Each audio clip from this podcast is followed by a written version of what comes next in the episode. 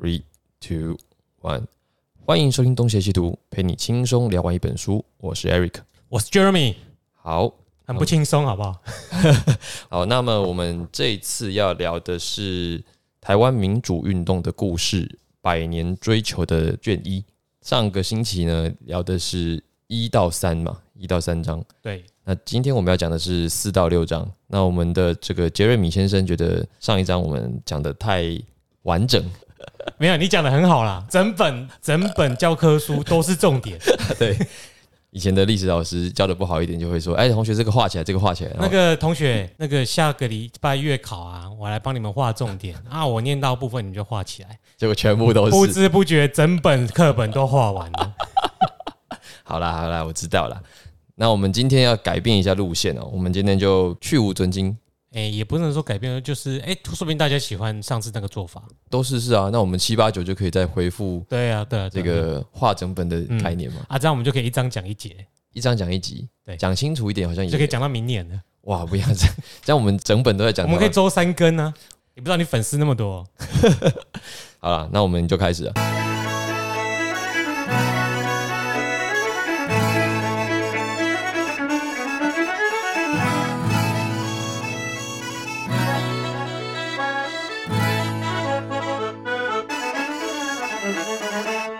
那第四章呢？它的标题叫做“想象文明台湾”。想象文明台湾，顾名思义嘛，这些从东京留学回来的留学生们，他们在重新塑造台湾人形象的时候，他们的想象是什么？他们的理想是什么？啊，这是我们他们的白日梦是什么？好，这就是我们要要来跟各位人因梦想而伟大嘛，不要偷笑，好不好？好，好，好。他前面一开始给的引子哦，是说在日本的统治之下，其实台湾这个岛屿普遍的生存条件都已经比之前要好很多很多很多了，至少跟清领时期比起来啊，起码吃得饱。还有再来就是这个，我们以前也有听说过，到目前为止，我们使用的铁路跟地下水，基本的城市该有的公共卫生，都是在日本时期完成的嘛？你可以见到的都是。像大家以前都说刘铭传是第一个巴拉巴拉巴，问题是他盖的根本就没有留下来，而且那个铁路好像也没什么具体的用，开个两年，对，就经营不善了。好像那个火火车还不一定真的能跑得动。那对啊，在一些追寻中黄化道统的脉络上，它是起有一定的作用的。但是在实际上呢，你的工业技术就没到嘛。嗯，对，那这个一翻两瞪眼的事情啦。所以呃，在日本时期。的确，在民生跟基础设施上得到了很大的改善嘛。你要想象，如果是清领时期，差不多去看斯卡罗，就差不多是那个条件，就是那个条件。对，照日本统治者的想法，就是我已经把台湾改造成这么好了，原本是鬼岛，对，现在是宝岛，嗯，那你还不满足啊？对你还有什么好不满意的？对啊，当中确实有一些台湾的士绅也认为说，现在台湾跟以前比起来好很多啊，例如说孤家嘛，嗯。估家就觉得现在的日本统治下的台湾很好啊，我们还有什么好不满意的呢？可是其实估家在每个统治者下面都蛮好的，好，很佩服啦。我没有任何的不敬哦，我很想进顾。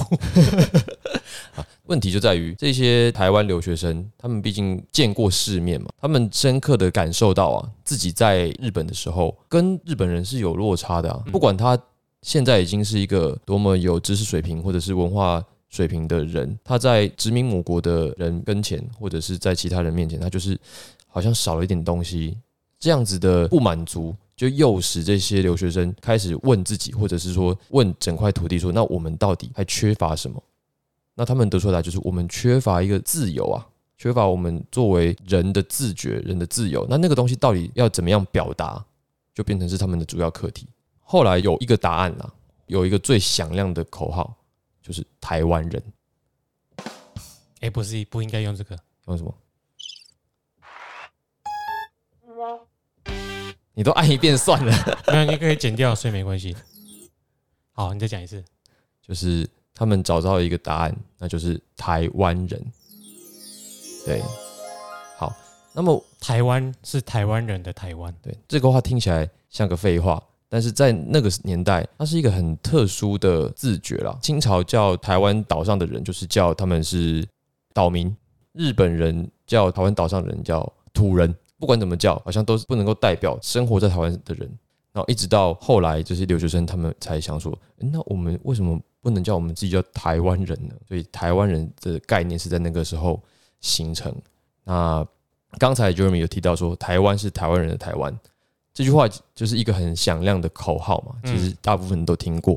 其实我一开始听的时候，我觉得这句话真的是废话，真的是废话，不然嘞，对。可是这句话其实是有脉络的，这个脉络是他原本是一个日本的教授，这个是明治大学的全哲教授。这位教授他原本他的专攻就是殖民地的治理。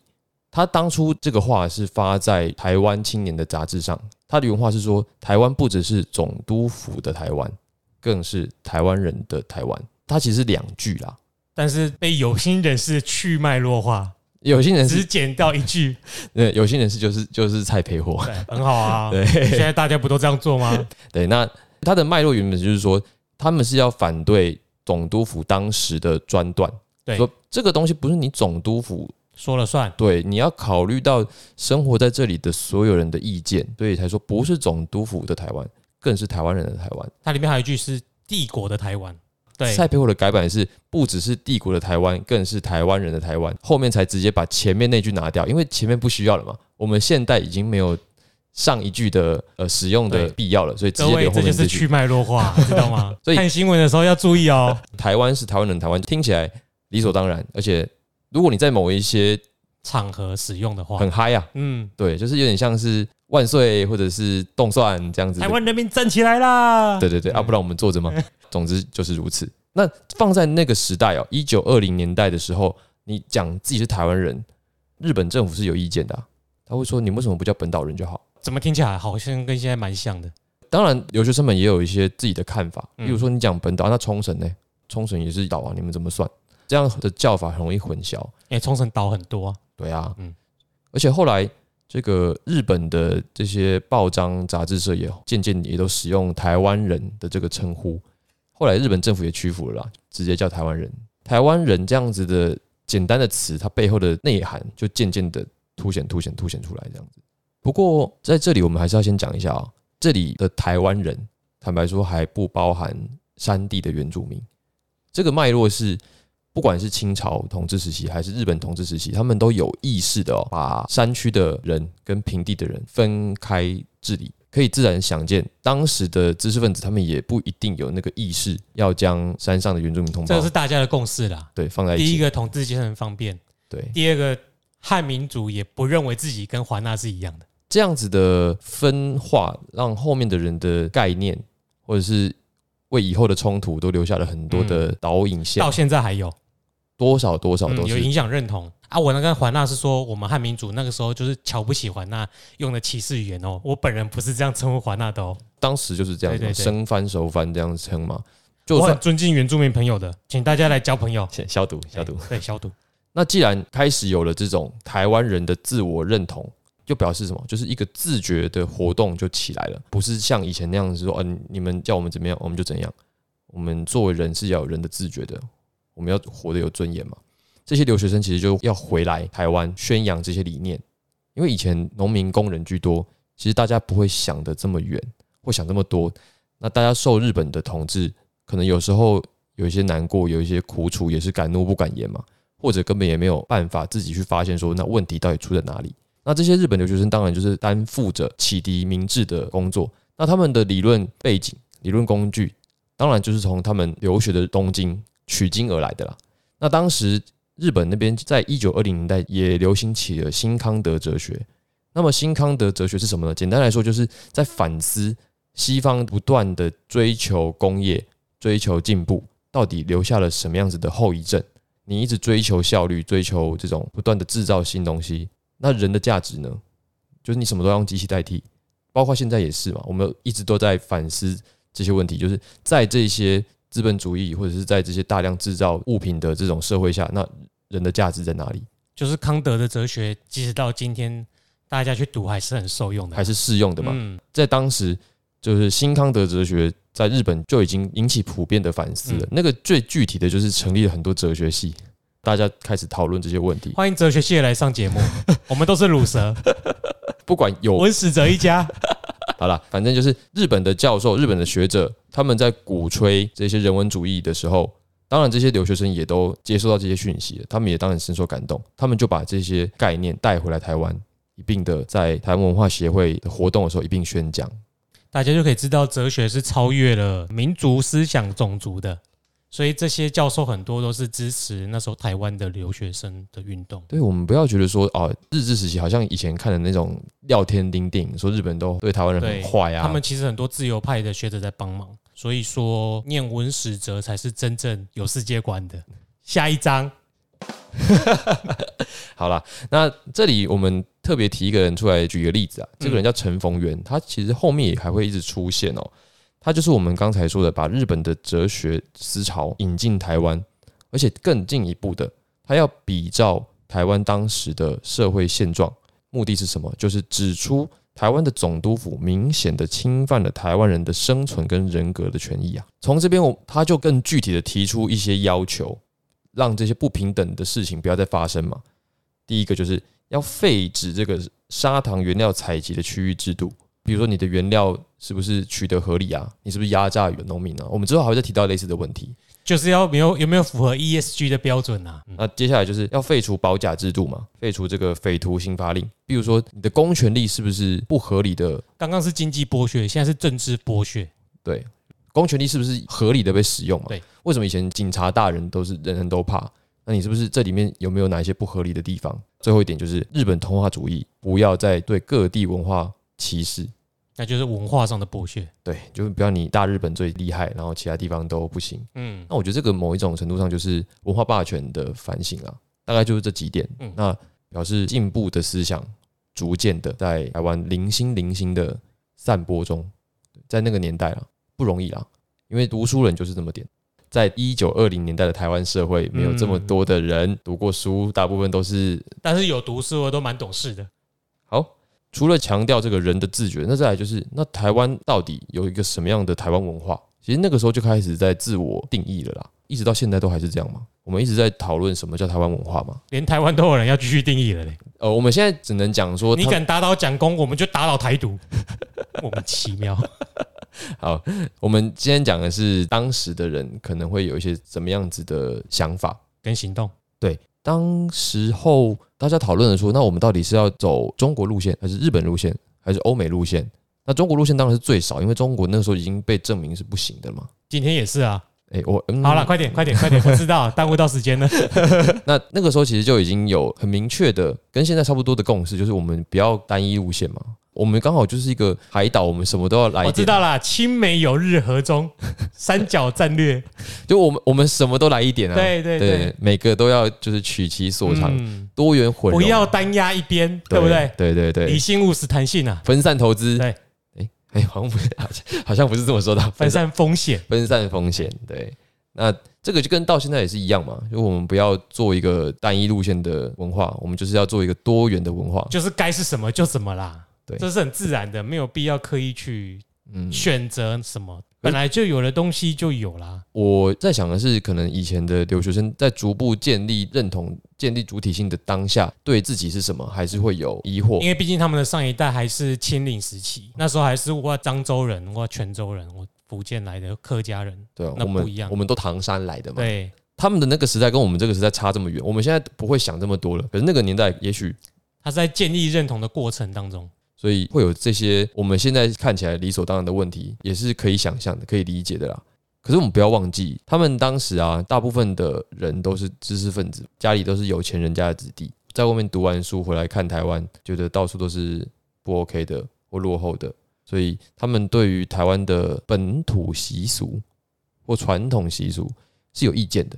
例如说，不止一个人啊，应该说蛮多留学生都有批评过台湾的庙宇。这些活动，比如普渡或者是建教，他们觉得说这是迷信，嗯，就是迷信之岛。那蒋渭水本人也有提过台湾人的劣根性嘛，讲很多啊，随便讲一个，他就说台湾人的病症就是道德败坏、人心刻薄、物质欲望强烈、缺乏精神生活、风俗丑态、迷信很深、思虑不远，什么什么的，巴拉巴拉巴拉，讲很多啦，反正就是讲台湾人很多劣根性、很多坏毛病。嗯认同啊，认同。比如说刚才讲这个庙宇的迷信，跟他后面还会提到的就是对歌仔戏的批评。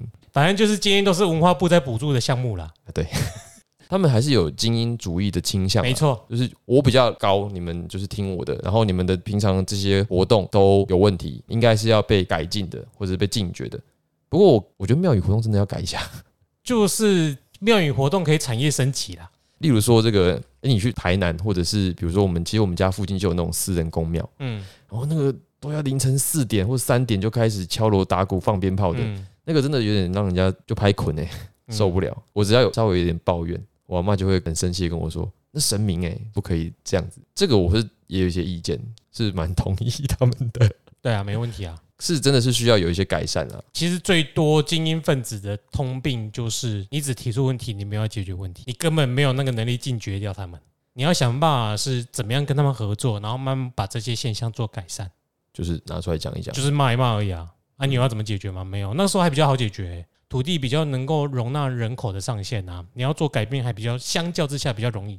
不过他们有提到一点是说，总督府也鼓励民众迷信，我觉得这个应该，我觉得不是总督府鼓励，是不要影响到他的统治权就好了。对我觉得这边的叙述可能有一我觉得不是那么合逻辑啊，有时候是为骂而骂吧。现在你应该看到很多网络上就是他今天骂就是为骂而骂，骂了你觉得哦好嗨好有道理哦，但是你去翻他一个礼拜前他骂的东西，其实基本上可能是互相矛盾的，就是可能是通病吧。我要解释一下，因为我个人有在从事宗教活动，那我同意很多宗教活动都是龙蛇杂处的，然后都打着神明的名义在做一些自己怎么讲，有一些主导的人会有一种我有特权的感觉，很多人喜欢那种我有特权的感觉。那其实有一些大的庙已经慢慢有改善了嘛，大家可以知道这方面的事情嘛。比如说开始减香，或者是比较少在烧金纸，或者是送到焚化炉去。啊。你说到这个，我想到一个例子，镇南宫现在就是这样子啊。对，甚至龙山寺不烧香了嘛，大家都慢慢会改进。即使是台南，也是跟以前比起来又差很多了。所以我们刚才可以把这个问题再聚焦到私人公庙吧。对，有时候就是我抖啊，让内公骑兵的骑兵怎么自代机，这其实有点不太合理。坦白讲啦，很多私人的公庙，你政府只要一管了，神明又能怎样？天打雷劈吗？神要做事情也是很需要很多的人来帮忙啊。所以我觉得这个，你说公庙活动，你去日本会不会参加庆典？会不会很嗨还拍起来？搞不好是为了庆典才去的。我觉得这个就是可以慢慢改变的啊。那我觉得台湾也其实也在改了，只是很多人还没办法适应那个改变的过程。我觉得蒋渭水多少也遇到类似的情况，因为很多人要的解决方法是我明天就要解决，其他就是我不听我不听。而且再来是蒋渭水本人也是一个性格比较激进，对我可以想象他今天会是怎样的地位啦。大家应该可以找到类似对应的人物。说到坏毛病他也不少啊。对，好，这个我们后面可能还会提到。但是他一定是有一定的地位跟他的贡献没。有错。对，在历史上对，现在想学他就没有了哦，你不要在那边妄想了。好，那么这些思想不断的在台湾各地萌芽，那其中最有活力的，我想应该是两个地方，一个是大道城，我们前面提到的大道城，第二个就是彰化。这边有个有趣的标题，叫做“思想恶化的彰化”。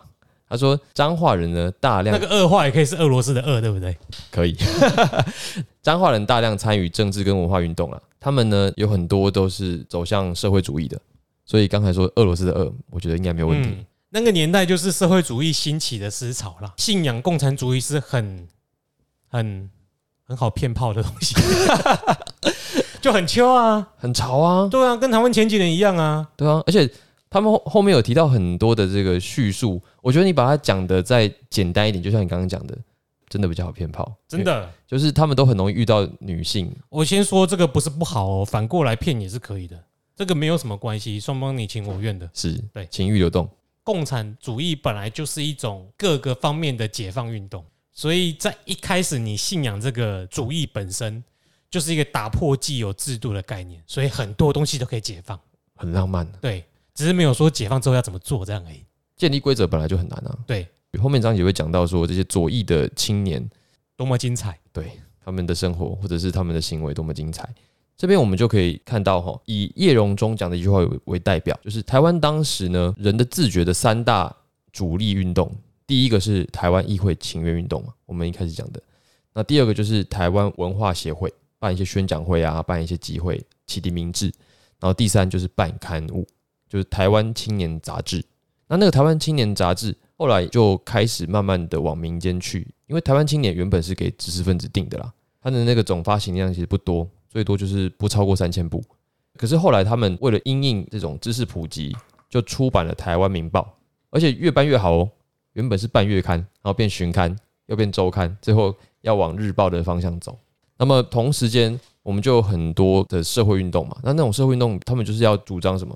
要主张这个民族解放、阶级解放以及妇女解放。同时代就有很多的人在讨论这种农民问题，还有妇女问题，要批评父权结构嘛。所以也因此出现了很多妇女团体。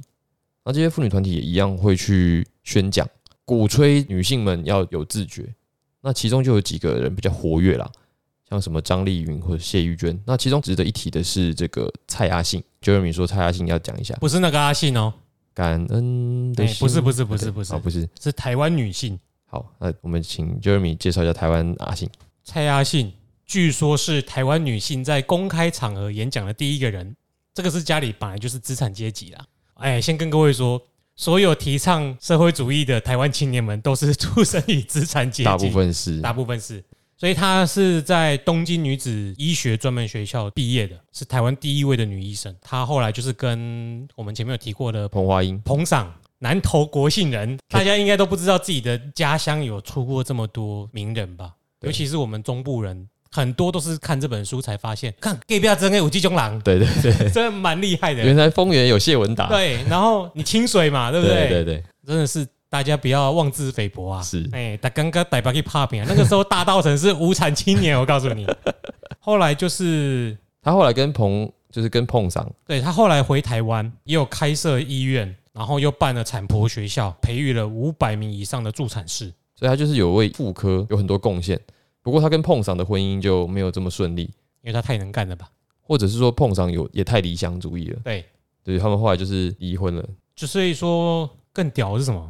他在一九三八年的时候，还可以再继续前往哈佛大学医学院进修，超屌，超屌。然后后来就定居加拿大，都旅居加拿大了，所以我觉得他才是这个年代真正的人生胜利组。不要回来真的好。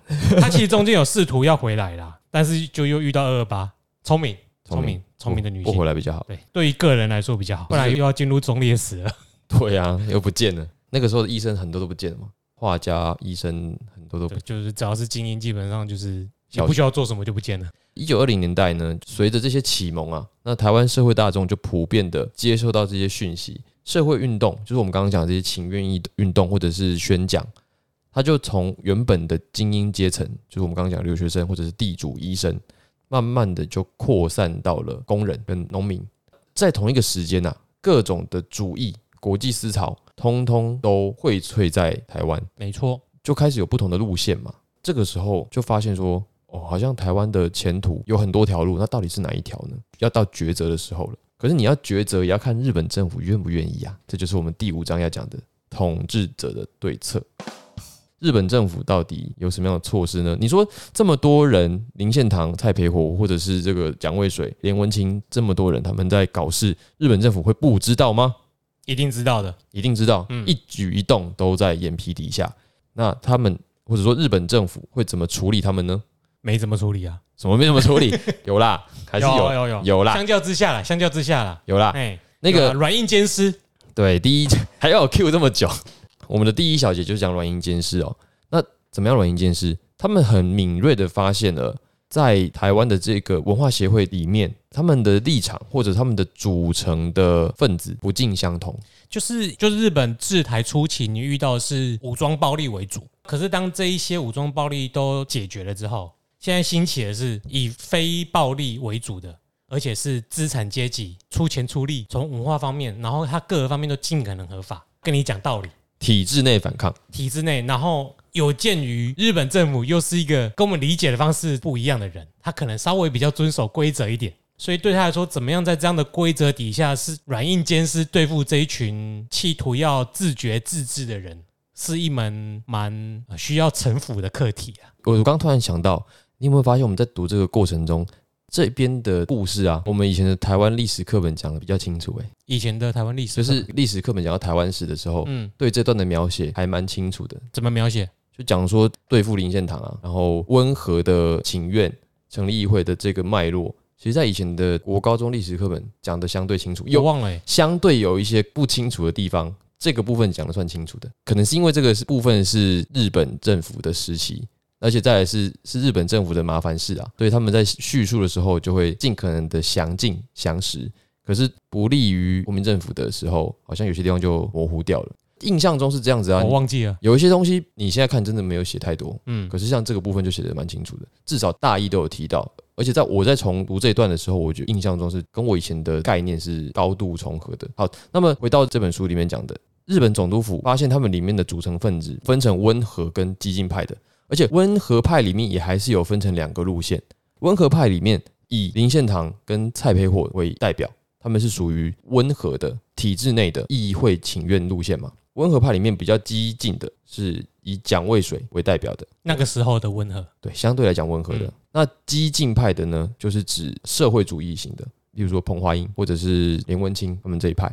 激进里面有再激进的，就是无产青年了。总督府把他们简单的分成四类，也制定了各自的对峙办法。各个急迫的对策，对，首先就是要先挑最容易处理的，柿子挑软的吃。而且它也是最大的，嗯，就是林献堂，因为林献堂是几乎可以说是所有运动的金主嘛。对他最重要了，他出钱要出力啊。对啊，嗯而且他是少数可以跟官方沟通的人，不先弄他，先弄谁？你先把他弄倒了，很多的人他们就失去了金源。再来是他又是各个派系的中间沟通的那个重要的角色，先把他弄倒了，其他人沟通不顺利，很容易就会起内讧。啊，最主要是因为其他人到最后都会讨厌他，就继续去跟他要钱，然后他就北送不给，就是玩政治最重要就是钱呐、对，当你没有钱之后，哦，后面就是都很好处理了。所以总督府就下套嘛，在书中讲的这个叫八骏马事件，他们就找了八，应该是找了八个人，八个人，以林献堂为代表，就去找他们谈说，你们议会请愿可不可以不要办了，不会成功的啦。反正林献堂当然还是很温和说，可是我们还是想要做这些事，我们也没有要，我们知道我们不可能独立啊，我们就只是要争取我们自己的权益。嗯，那总督府把他们找来，不是真的要跟他们聊，只是把他们找进来进行了一场看似黑箱的会议。因为你只要进来之后，我放出去的消息就是随我讲。比如说你今天进来跟我密室会议，那出去之后我就放报纸说林献堂被我日本收买啦、被政府收买啦、比如说林县长只要退出这个议会请愿，就可以不用再被催贷款，或者是可以得到多少土地。黑函假消息，有一点像是《三国演义》里面有一章，就是马超跟曹操在对打的时候，马超太猛了，曹操打不过他，打不过他怎么办？就是分化他们内部嘛，他就把韩遂找进营帐里面，不知道讲什么鬼，或者是给他一封信，里面根本没写东西，进而引起韩遂跟马超的不和，类似这样的事情。当时的林献堂就受到了同志们的猜疑，有些人就直接开骂了，林献堂就心灰意冷。重点是他心灰意冷之余，他就跟儿子大着杜伦，环游世界，对，好羡慕哦！哇，原来有他妈，你那么多钱，你为什么不一天到晚环游世界就好了？去资助那些左交干嘛？莫名其妙。原来一个人失忆的时候就要去环游世界，没有，因为我开上帝视角了，所以我们不知道当初那个气氛以及做黑函暗中攻讦的方式有多精细。不然理论上来说，有个人帮你出钱出力，他就算去被摸头，你也还是要靠他啊，不然你到底靠谁？如果说照刚才我们讲的，就是有很多激进分子嘛，那激进分子就是要骂你，然后又要给你拿钱啊，所以这个时候先骂你啊，对啊，啊没钱的时候再说。还我居住权，随便啦。好，那总之呢，这个事件之后，林献堂算是有点冷却，因为那一年的情愿他就没去，要是我后面也不帮了，好不好？他还冷却这次而已。就是刻意的淡出这个运动。接下来就是要对付蒋渭水这帮人嘛。嗯，这帮人怎么处理呢？日本政府通过了一个治安警察法，我们就简称治警法好了。治警法，我们用比较笼统一点的概念，实际上就是台湾当地的集会游行法。就日本政府赋予台湾总督府管制台湾地区的集会游行法。那这个脉络是什么？就是蒋渭水他们当时直接绕过总督府，去东京注册了一个政治社团。总督府不爽嘛，等你们回来，我就突袭你们，就说你们违反了集会游行法，把你们全部抓起来。这个算是一个比较强硬的措施，很多重要的人都在名单上啊，比如说蒋渭水或者是这个蔡培火，有人跑去环游世界了。对，有人跑去环游世界。这时候其他人就会说：“你看，他就是先知道消息了，所以他跑去环游世界了。你信不信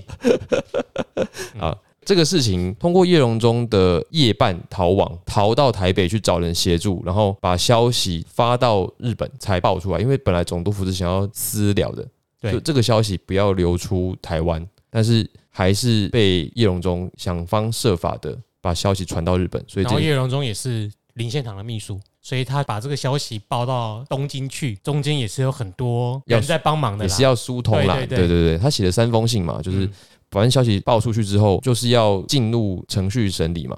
我们不要想说日本人只会帮日本人，并没有。当时处理这个事件、置警事件的这个裁判长，他实际上是觉得说啊，这个就有什么好搞的？这不行啊，对，这简单，没怎样。对，这个不是什么太大的事件。其实你就算罚，也就是关几个月就结束了。你一颗罚金，对这类的，那个审判长就跟这个检察官说三好一八，跟三好一八检察官说，你要不就直接就算了吧。可是三好一八就说不行，放这些人太过分，所以他就又上诉。这次上诉才把蒋渭水这些人定罪，那其实才关四个月而已啦，一审是几乎没有罪的，就无罪嘛。对，无罪。哎，我讲一下这个好了，三好一八就是三好一坏，诶那个坏改成八就是三好一八，这名字很很有趣，对很好写啦。然后他很严厉的驳斥说，台湾人如果排斥同化政策，反对内地延长主义，不愿做日本国民，除了退出台湾，别无他途。就那个什么，太平洋没有加盖啦。而且重点是你是一个日本人，对，你叫台湾人走，毕竟检方应该是一部分代表总督府或官方的意志，可见的司法体系还是蛮独立的。在这重大压力下，重判最重四个月，好重啊！对让蒋渭水后来说他去进修，是不是？对，他去进修。我觉得刚才讲到三好一八的那一番言论啊，我们听起来很荒谬嘛。你不满日本的统治，那么你就离开台湾。诶，我台湾人为什么要离开台湾？可是就三好一八的立场啊，台湾现在是日本的领土啊，对，现在是我们管，你要不服你走啊。我跟你讲，现在也有一样的例子可以比喻：留岛不留人，哦，知道吧？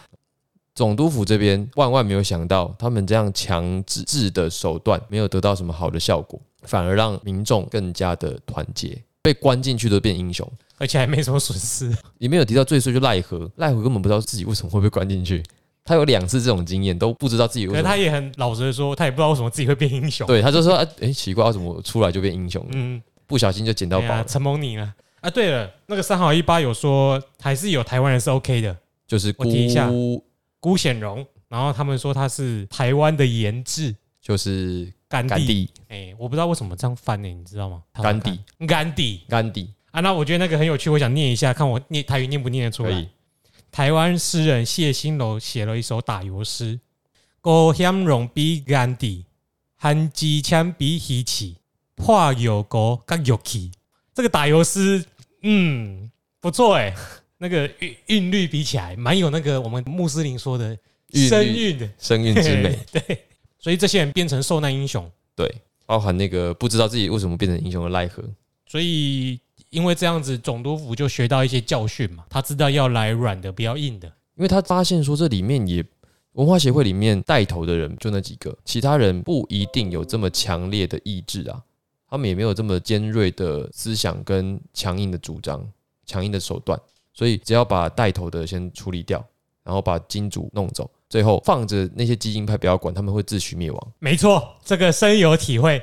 你把想做事的人都处理掉之后，对剩下的他们就会自相残杀。日本总督府的做法就是，等他们引发民怨之后再来收拾。我觉得他们的路线从头到尾哦都很正确，而且没有变化过，就是顺顺的就解决掉了，实用啊，统治者的思维就是这样子。然后另外一种统治者的思维更简单，杀掉。对，通通抓掉就好了，省得麻烦。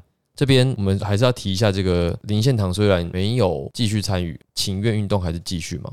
请愿运动每一次都没有真的被排进日本议会的议程，嗯，每次都是失败啊。最大的原因是，还是有很多人会觉得说，你要我们开放议会给你们，那不就是准备让你们独立吗？对，独立的第一步，独立的第一步就是让你们有议会嘛。那当然，保守派的林献堂或者是台北活动一直说没有，我们没有要独立的意图，但是没有人信。为什么没有人信？因为台湾内部还有很多的声音嘛。那日本的这些人、这些统治者看到你们每一天的主张都不一样，或者是每一个人的要求，今天是这个，明天是那个，简单来说，就是以日本人的官方的角度而言，我信你林献堂啊，但我不信蒋渭水，变来好好再来跟我说。变来变去的。对，所以有一年可能真的差一点要把这个请愿活动排入议案，就因为你们的这种路线变来变去，嗯，啊，最后就又没有了。有时候不是因为你路线变来变去，当年内部都没办法统合意见的时候，反对派就可以从那一边去抓取说你里面就不合了，拿来当做自己反方的辩论。那这样子支持你们议约议会请愿活动的人，也就很难再去替你们解决这个事情，起码连搬进议会讨论的程序都很难做到。这个议会的设立显然就是又失败，可是这种活动就越来越激进嘛。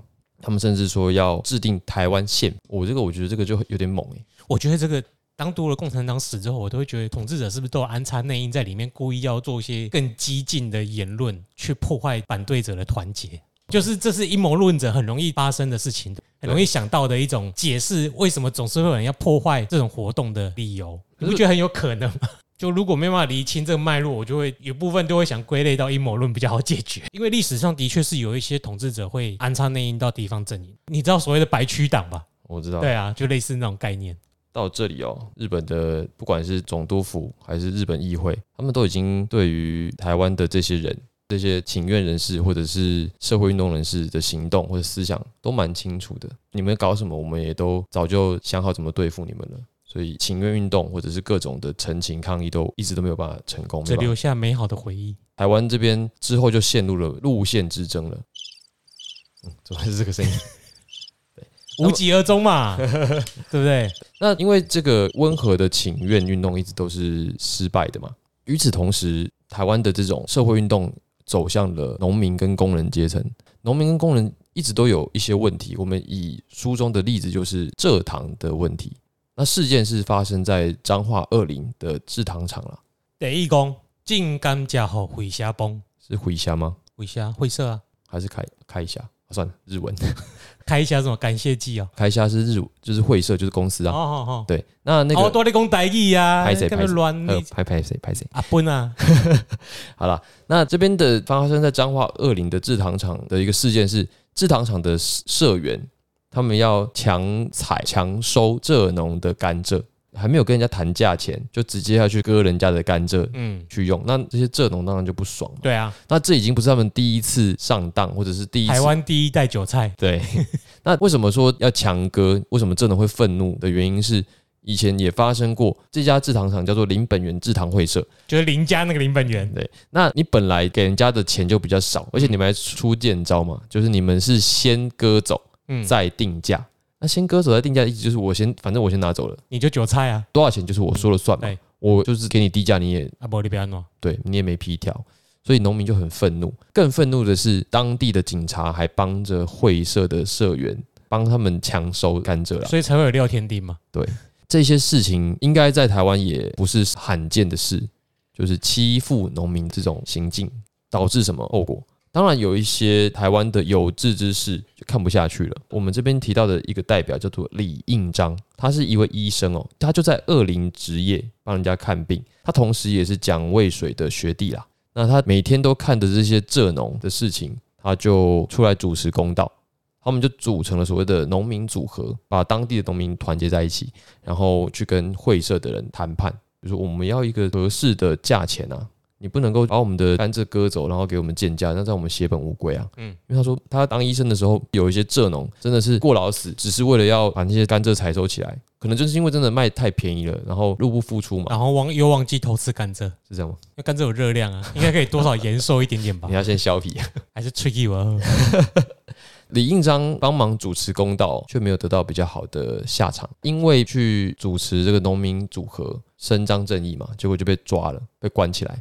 在他被关起来的时候，他的家的房子就被烧了。里面讲的很简洁啦，就是没有特别说是为什么。我在想，可能就是有有心人士把他们家烧掉这样，然后父亲也因此这样就过世，所以他后来就逃到中国去。他说很多人都是逃去中国，对，然后就加入共产党，就晚年是在中国终老的。那像这样子的农民组合，其实在当时有很多。我们要提到的另外一个人叫做简吉，他是高雄凤山人哦，本来是一个老师，他就发现学生常常缺课。为什么学生常常缺课？就他们都去当劳工嘛。他们没有什么时间读书，没有时间上课，所以他觉得他自己是一个薪水小偷，他就教了四年书，他就离职。好想当薪水小偷啊！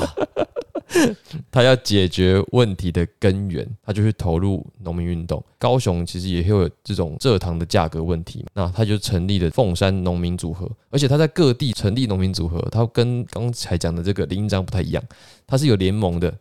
所以他后来到后面那个农民组合有十七个支部，成员两万多人。他是真的要干大事的。对，我要干大事。然后十七个支部成员两百多人，两万多人哦，两万多人。对，那很多哎，超多的啊。我们刚才有提到妇女运动嘛，其实这个时候农民运动里面也有很多的女性在这里面是发挥了很大的影响力的。其中一位可以讲一下哦，叫做叶桃，高雄旗津人。然后也是富家的子女啦，他后来也去当老师，然后被学生说他是黑鸡母，不知道为什么是黑鸡母，可能是长得黑黑的吧。他就是跟剪辑一起投入农民运动的行列，负责组织这些农村妇女，然后在各地演讲。在这个过程中，他就认识了杨奎，他们两个后来就结婚嘛。在谈恋爱的时候，杨奎在叶桃的扇子上面题字，贴什么字你知道吗？偷灰伯，对，土匪婆。我现在不会提号霸布。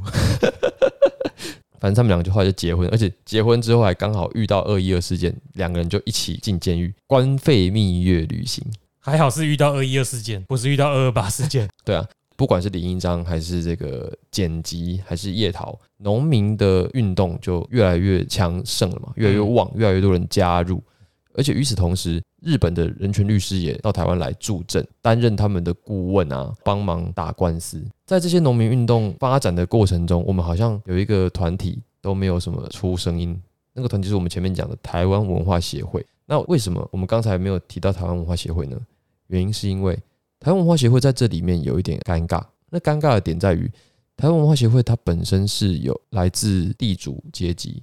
医生或者是知识分子，哎，它当初的名目是文化协会，对，它是由比较高层的知识分子组成的一个团体，它跟农民工阶层本来就有一定程度的落差，而且它基本上是相斥的啦，因为你的社会主义运动本来就是要打倒资产阶级，可是文化协会就是一群地主跟资产阶级组合起来的团体。所以他们就会有路线上的不同嘛，渐渐的就会越来越矛盾，对，越来越矛盾。你想想看嘛，林献堂跟蔡培火，他们都是主张要温和的改革的，但是比较激进的那一方根本不是这个路线。这个农民组合某种程度上它算是无产阶级的运动嘛，再往下一步其实就是要革命，只是还没到那一步而已。那他们在想法上一定是越来越不能够磨合。代表性的事件就是我们刚才提到的陈逢源，代表资产阶级的陈逢源。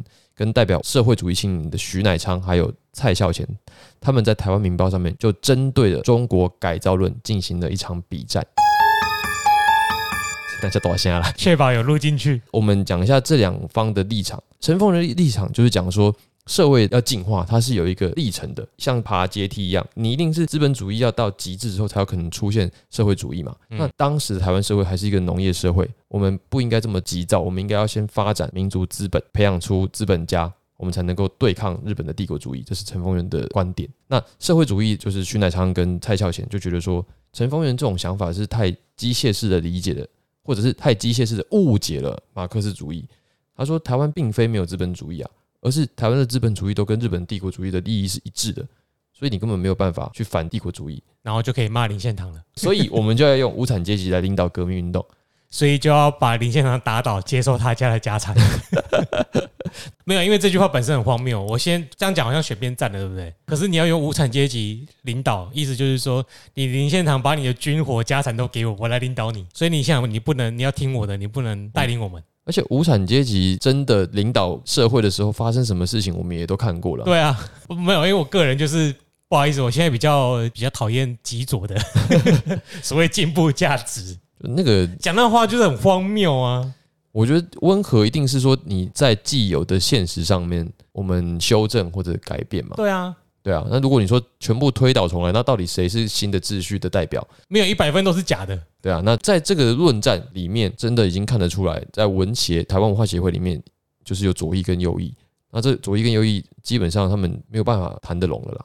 对，而且坦白说，这种矛盾都是很难化解的。对，所以后来文化协会内部就渐渐的分道扬镳。在几次的会议之后，林献堂已经淡出嘛，跟蔡培火一起的这些代表温和改革派的人。也被逼出了文化协会，他们就啊，让你们玩，你们玩，我们就不陪你们了。比较温和、比较比较现实主义的，开始不在文化协会里面了，剩下一群破脑机，以连文清为首啦，比较代表无产阶级思想的这些人，就变成了文化协会的主要势力。后来的这些保守势力，他们就退出，另外再成立新的团体，那个团体就叫做台湾民众党。相信阿北再等四年，理性务实谈心。那就是第尊重、专业、公开、透明。你怎么这么熟啦？那第四章大概就是在讲这样的一个过程，就是大家对于台湾的未来都是有想象的，可是可能是因为身份背景的不同、教育程度的不同、理念的不同，我们想象的就是各自有各自的想象嘛。在这样子的背景之下，一定会有冲突，嗯，一定会有这样子的纷争，因为后来文协分裂之后，他们就也是互相在报纸上面互骂、互骂？互骂、哦，在报纸上互骂超先进的。欸，互骂，就是互相攻击。算、我一份。互相攻击啦。哎。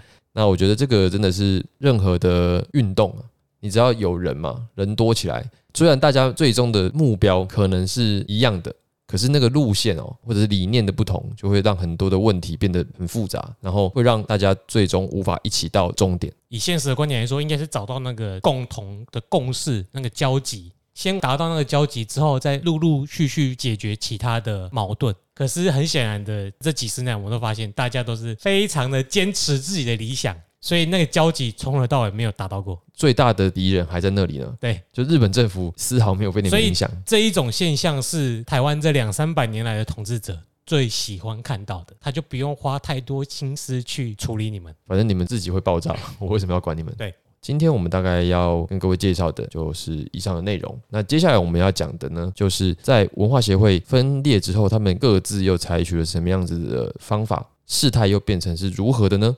官方又怎么应对？那就请期待我们下一期的节目。感谢今天大家的收听，我是 Eric，我是 Jeremy，那我们下期再见，拜拜。拜拜。